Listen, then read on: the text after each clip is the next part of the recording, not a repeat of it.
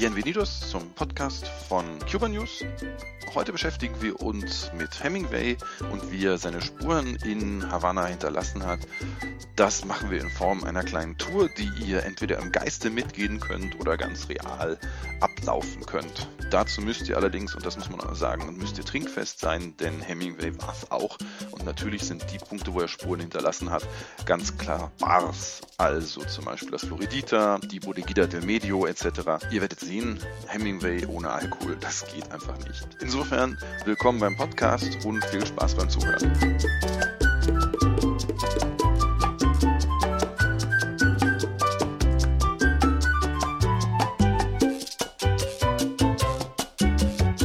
Hemingway und Havanna, eine enge Beziehung, unsere Eintagestour durch Havanna. Hemingway und Havana, das war eine intensive Liebe. Das Fischen, die Cocktails, die Menschen. Also Hemingway fühlte sich in Kuba wirklich wohl. Er verbrachte mehr als 20 Jahre in der Stadt. Sogar seinen Nobelpreis hat er Kuba vermacht und ähm, der liegt heute in Santiago de Cuba. Wir begeben uns heute auf die Spuren von Hemingway durch Havanna und schauen, wo er da seinen Eindruck hinterlassen hat und ähm, schauen uns die Bars an, schauen uns die Locations an, wo er gelebt hat etc. auf seiner Finca. Das ist eine Tour, die wir, die ich mit euch abfahre im Geiste oder wenn ihr das wirklich live hört. Grundsätzlich könnt ihr diese Tour in einem Tag abfahren, entweder mit Mietwagen oder Chauffeur. Klar, auch mit den Sammeltaxis, aber das setzt einiges an Koordinationsvermögen voraus, da wir uns zweimal in die Außenbezirke Havanas begeben.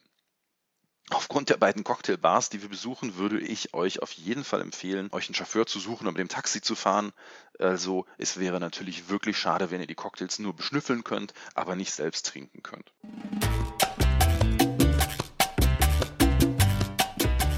Wir fangen an mit Hemingways Finca. Das ist der Ort, an dem er die meiste Zeit lebte und wo er seine Zeit in Havanna verbracht hat. Die Finca ist in Außenbezirken im Süden Havannas, San Francisco de Paula. Da liegt die Finca Vigia, so heißt die seine Finca.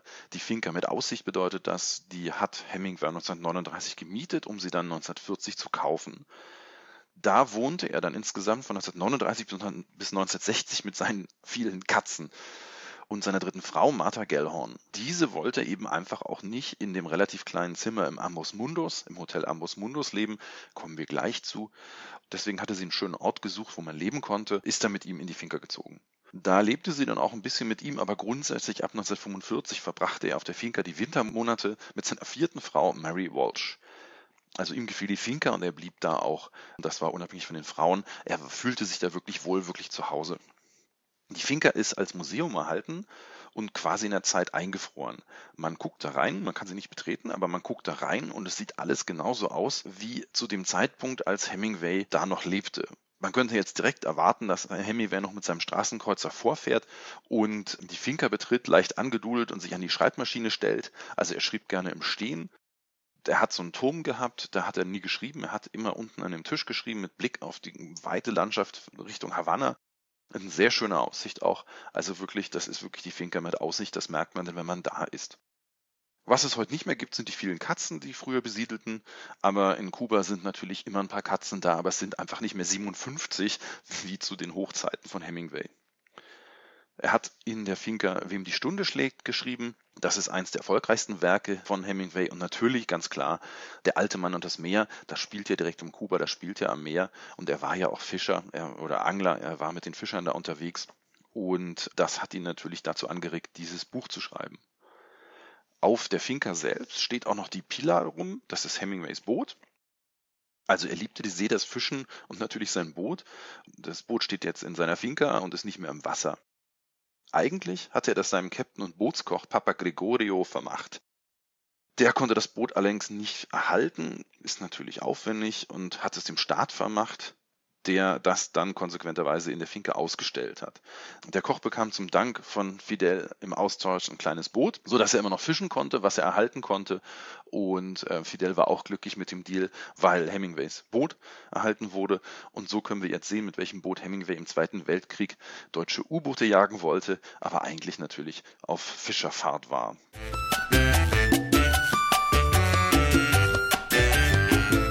Wir bleiben beim Fischen und fahren jetzt in das Fischerdorf Cochimar. Corima ist ein Fischerdorf, das im Osten Havanas liegt, also auf dem Weg zu den Stränden Playas del Este sieht man auch den Abzweig nach Corima und in Cochima hat sich Hemingway gerne aufgehalten. Da lag als seine Yacht. Da ist er mit den Fischern ins Gespräch gekommen, hat mit ihnen getrunken und insgesamt war das das, was ihn eigentlich geprägt hat und natürlich auch der alte Mann und das Meer hat schreiben lassen.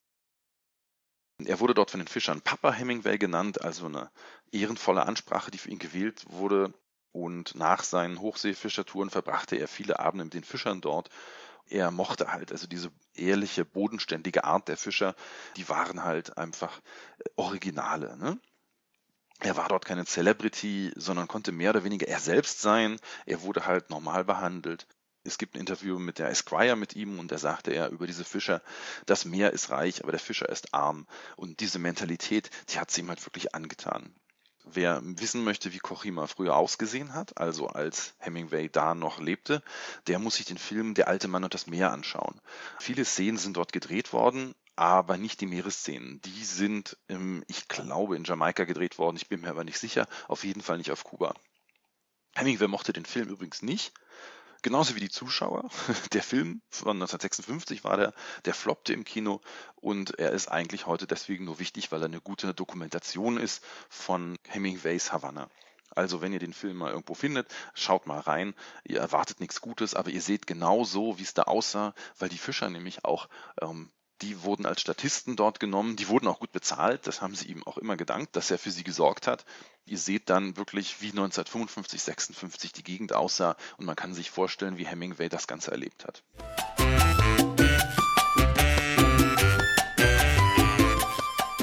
Wenn wir in Cochima sind, dann gehen wir zu La Terraza. Das ist ein Restaurant und ihr werdet jetzt sicher schon hungrig sein und werdet sagen, jetzt brauchen wir auch noch was Gutes zu essen.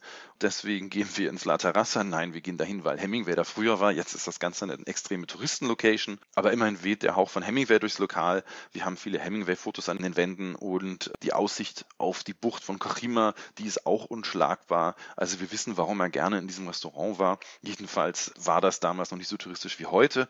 Aber wir kriegen dort auf jeden Fall etwas Fisch, weil Hemingway, da muss man Fisch essen. Sein Lieblingsplatz war übrigens in der Ecke, in der heute eine Büste von ihm steht, die man dann zu seinen Ehren dahingestellt hat. Chris Dirk, die ihr vielleicht kennt, die ja mit Frank Ströbel zusammen berühmt geworden ist, die war unheimlich oft in Kuba. Die war in den 1980ern da auch in La Terraza und sagte über das Restaurant, das war damals, als La Terraza noch ein Restaurant der Kubaner war und die Rechnung mit Pesos bezahlt wurde. Also wir haben es hier nicht mit einem feinen Restaurant zu tun, sondern Hemingway liebte das Direkte, wie eben auch bei den Fischern. Er wollte da keine Celebrity sein. Das hat er so an Kuba geliebt. In Cochima steht übrigens auch eine Büste von ihm rum. Da kann man hingehen, das ist eine schöne Fotolocation. Da geht man dann hin, um Instagram-Fotos zu machen und sagen, hey, ich war in Kuba und habe den Hemingway getroffen.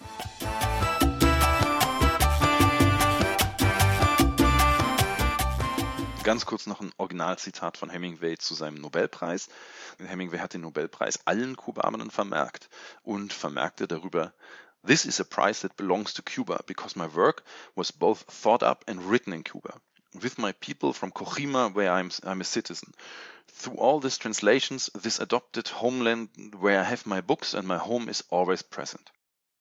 Also er sagt, dieser Preis gehört Kuba, weil ihm die Gedanken zu seinem Werk dort kamen und weil es in Kuba geschrieben war. Es gehört den Leuten von Cochima, denn äh, da fühlt er sich als Mitbürger. Durch alle Umzüge hinweg von Land zu Land ist Kuba sein adoptiertes Heimatland, wo er seine Bücher hat und wo er immer anwesend ist. Aber wer den Preis sehen möchte, also seine Original-Nobelpreisurkunde, der muss nach Santiago de Cuba fahren. Dort hängt sie in der Kirche Basilica El Cobre. Nun, nach einem guten Essen sehnt ihr euch bestimmt danach etwas zu trinken, habe ich ja groß angeteasert und deswegen fahren wir jetzt wieder in die Innenstadt rein und zwar nach Havanna, ganz konkret nach Habana Vieja zu Bodegida del Medio, Hemingways erste Bar.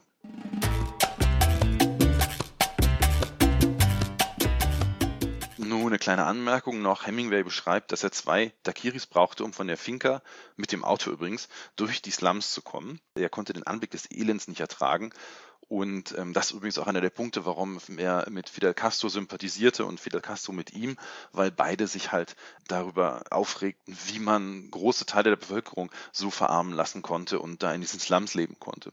Also die soziale Idee hat sie zusammengebracht. Auch wenn sie keine Freunde waren, teilten sie doch den Gedanken, dass man die, das Leben der Massen besser machen müsste. Also nachdem er in der Bodigida, Bodigida del Medio angekommen war, trank er dort Mojito und hat das dann auch auf einer Serviette verewigt. Da steht dann mein Daikiri im Floridita, mein Mojito in der Bodeguita. Gezeichnet Hemingway. Also man muss sagen, die Bodeguita del Medio war natürlich kein Touristenladen wie heute. Die ruhen sich auf ihrem Ruhm da aus und die Cocktails sind dann so lala. Nichtsdestotrotz macht Spaß, mal kurz reinzugehen, auf die Wände zu schauen. Da verewigt sich jeder, der hinkommt. Unzählige Besucher haben sich da verewigt. Das könnt ihr natürlich auch machen und könnt dann später sagen, ja, mein Name steht dort auch an der Wand. Die Mojitos sind nichts, warum man da hingeht, aber man denkt einfach an Hemingway, wenn man da reingeht und kann eigentlich auch sehen, wie es da früher aussah. Wichtig also, Stift nicht vergessen, wenn ihr da hingeht und euch an die Wand schreiben. Dann kommen wir zu der Frage, ob Hemingway überhaupt Stammgast in der Boutique del Medio war. Es gibt also Diskussionen und da wird gesagt, ja, es gab da ein paar Leute, die haben dieses Schild, dass er da den Mojito getrunken hat, sei gefälscht. Er sei da kein Stammgast gewesen und das sei einfach nur eine Werbung, um Touristen in die Kneipe zu locken. Das stützt sich auf Berichte von ehemaligen Mitarbeitern, ähm, dass der damalige Besitzer der Bodeguita Hemingway nicht leiden konnte, un saco de madarias. Und darauf, dass Hemingway seinen Daiquiri nicht mit Zucker trank. Er war ja auch Diabetiker. Warum also gezuckerten Mojito? Auf der anderen Seite zitiert Chris Dirk Gregorio Fuentes, also seinen Captain, auch einer der besten Freunde Hemingways, und der sagt, dass sie regelmäßig zusammen in die Bodeguita del Medio gingen. Und der Gregorio Fuentes, der das der Christoph gesagt hat, der war zu dem Zeitpunkt schon weit jenseits der 70 und ihm ging es garantiert nicht mehr um Geld. Er hatte so keinen Anreiz gehabt zu lügen dann gehe ich mal als Historiker davon aus, dass das eine gute Quelle ist. Insofern gehe ich in der Konsequenz davon aus, Hemingway war garantiert in der Bodeguita del Medio. Und nur weil man einen Daikiri nicht mit Zucker trinkt, heißt es eben nicht, dass man den Mojito auch nicht mit Zucker trinkt. Es geht ja hier nicht um Konsequenzen, es geht ja um bestimmte Fälle zum bestimmten Zeitpunkt das, zum bestimmten Zeitpunkt das andere. Also da ist diese Logik dann kein Zucker, ja, äh, etwas zu kurz gesprungen. Insofern, wenn ihr in die Bodeguita del Medio geht, dann wähnt euch im Geiste mit Hemingway dort und trinkt einen Mojito auf mich. Nachdem ihr nun den Mojito getrunken habt, solltet ihr euch erstmal die Beine vertreten und deswegen gehen wir ins Hotel Ambos Mundos.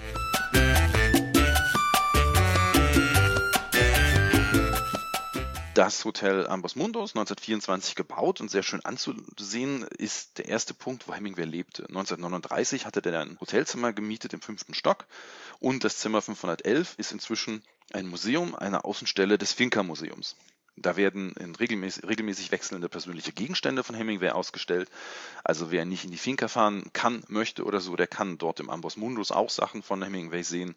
Die sind da schön drapiert und man kann sich was erzählen lassen drüber, wenn man dann Spanisch kann. Und es sieht wirklich auch so aus, als ob Hemingway das Zimmer nur kurz verlassen hat und gleich mit dem alten Otis-Fahrstuhl nach oben fahren würde. In diesem Zimmer hat er angefangen, wie ihm die Stunde schlägt, zu schreiben, Tod am Nachmittag, haben und nicht haben und die grünen Hügel Afrikas. Also wirklich kulturgeschichtlich ein, ist ein sehr interessanter Ort. Die Übernachtung kostete Hemingway übrigens 1,50 Dollar und dann für zwei Personen mit seiner Frau 1,75 pro Nacht. Das sind Preise, sowas ähm, müssen wir heute, haben wir heute leider nicht mehr. Wenn ihr noch eine Fotolocation sucht, in der Lobby des Hotels gibt es zwei Wände, an denen Hemingway-Fotos hängen. Und wenn da nicht zu viele Leute davor stehen, dann habt ihr wirklich eine gute Fotolocation mit Hemingway-Bezug. Wenn ihr schon in dem Hotel seid, dann lohnt es sich auch noch auf die schöne Dachterrasse zu gehen. Das ist eine weitläufige Dachterrasse, die einen super Blick über Havana Vieja und den Hafen bietet. Wenn ihr da Fotos gemacht habt, dann solltet ihr euch nicht dazu verleiten lassen, dort noch einen Cocktail zu trinken, denn unser Weg führt uns ja weiter und zwar ins El Floridita und da trinken wir jetzt weiter. Ich will ja nicht, dass ihr zwischendurch auf dem Weg versandet oder euch sonst was passiert. Insofern trinken wir erst weiter, wenn wir Hemingways Bar erreichen.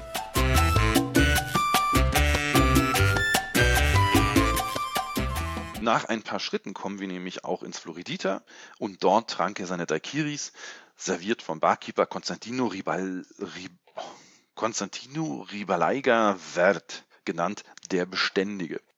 Und wenn wir sagen, Hemingway trank Daiquiris, dann meinen wir nicht die Frozen Daiquiris, die wir heute überall kriegen, sondern wir meinen echte Cocktails. Echte Cocktails sind in Kuba Mangelware, weil keiner mehr weiß, wie man richtige Cocktails macht, die Zutaten nicht da sind oder sich keiner daran interessiert. Es gibt immer Standardmassenware wenn ihr irgendwo einen super Cocktailmixer hat, äh, habt und äh, der Qualität nicht nur durch die Menge des Alkohols äh, beurteilt, dann würde ich mich wirklich über einen Kommentar freuen, denn ich suche händeringend eine gute Bahn Havanna. Wir hatten eine, leider hat uns da der Cocktailmixer ziemlich beschissen und deswegen habe ich keine Lust mehr drauf. Aber sowas, was man in einer Hotelbar bekommt, einen richtig gemixten Drink mit Liebe, mit Fähigkeit zubereitet, sowas suche ich noch. Sowas gab es da damals und heute ist es natürlich, ist das Floridita auch nur ein Touristenladen. Nichtsdestotrotz, wir schauen uns an, wie es da drin aussieht. Also Hemingway verfiel dem Charme des Floridita mit seiner großen, massiven Holzbar und natürlich auch dem sympathischen Cocktailmixer, der eben, der war ja beständig, der fast täglich dort war und Heute sitzt Hemingway noch in Form einer Statue dort auf seinem bevorzugten Platz. Super Fotolocation, denn er hat immer noch einen Drink vor sich, äh, als wenn er wirklich da sitzen würde. Der Drink ist immer frisch angemixt. Die Anekdote, wie er auf das Floridita gekommen ist, sei es die halt, er kam morgens aus dem Ambus Mundus und wollte eigentlich eine Toilette besuchen. Und beim Verlassen fand er den Drink interessant, den jeder dort trank, also den Daikiri. Und da fand er den Zeitpunkt, also wir reden hier von morgens, äh, fand er den Zeitpunkt doch angemessen, doch schnell mal zu gucken, wie dieser Drink schmeckt. Wolfgang Stock, Hemingway-Experte, der auf Hemingways Welt schreibt, sagt übrigens über das heutige Floridita, das El Floridita verhunzte sich zum Ernest Hemingway Rumsschuppen. Draußen, drinnen, das Getöse um den Schriftsteller wirkt unerträglich. Und so sieht man heute nur noch Touristen in der Bar. Für Einheimische ist der Daiquiri hier eh zu teuer.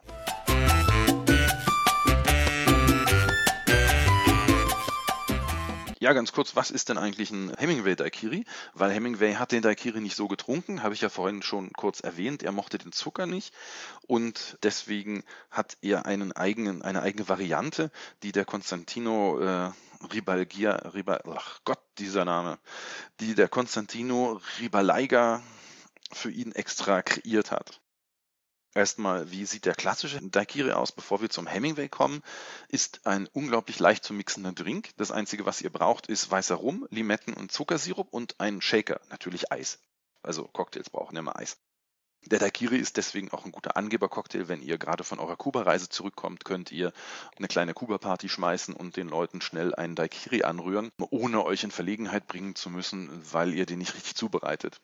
Da gibt es nämlich die einfache Regel 532, 5 Zentiliter weißer Rum, 3 Zentiliter Limettensaft und 2 Zentiliter Zuckersirup in den Shaker geschmissen, 6 bis 8 Eiswürfel, gut geschüttelt, die Eiswürfel rausgesiebt und ohne Eis in einem Martini-Glas oder einer Cocktailschale serviert.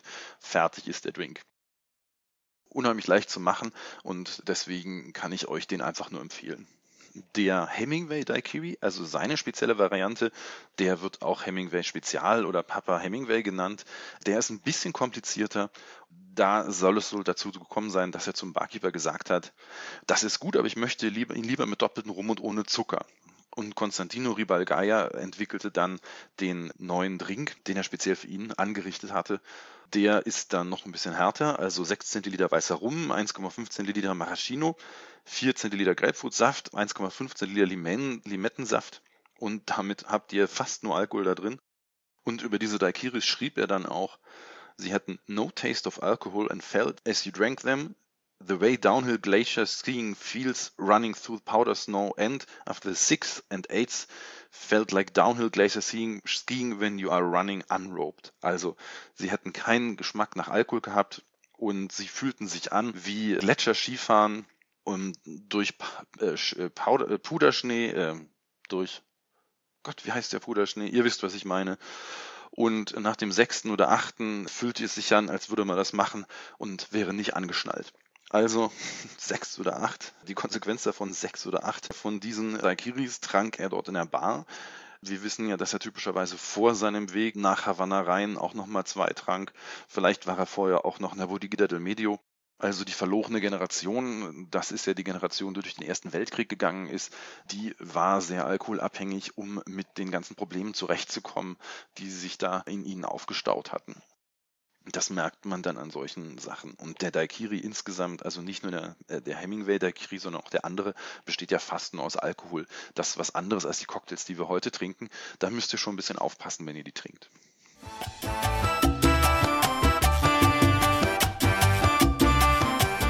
Das war unsere kleine Tour durch Havanna auf den Spuren von Hemingway. Nun habe ich noch zwei Leseempfehlungen, wenn ihr wie ich eben doch nicht gerade in Havanna seid und dort in die Bar gehen könnt und einen schönen Original Daiquiri trinken könnt. Dann könnt ihr euch auf die Spuren von Hemingway begeben, wenn ihr euch Adios Hemingway von Leonardo Padura durchlest. Das ist ein, Krimi und wer schon mal vom Havanna Quartett gehört hat, das gibt es als Buch oder aber auch als Viererserie auf Netflix. Dort geht es um den Detektiv Mario Conde. Und im fünften Band ist das, glaube ich, der Mario Conde-Geschichten, wird quasi in der Hälfte des Buchs Hemingways Biografie rekonstruiert und damit kriegt man einen sehr guten Einblick und auch eine Bewertung Hemingways. Habe ich sehr gerne gelesen, muss ich sagen. Auch noch sehr schön Midnight in Paris, schöner Film von Woody Allen, wo die Hauptpersonen ähm, dann auf den Spuren der 19, in den 1920ern auf den Spuren von Hemingway, Pablo Picasso, Salvador Dali, Man Ray oder F. Scott Fitzgerald wandert, also der gesamten Generation, die dort kreativ war und die Hemingway natürlich geprägt hat. Und da gibt es auch ein schönes Abbild von Hemingway, wie man sich ihn vorstellen muss. Könnt ihr aktuell bei Netflix oder Amazon Prime sehen. Ein sehr schöner Film, finde ich sehr romantisch.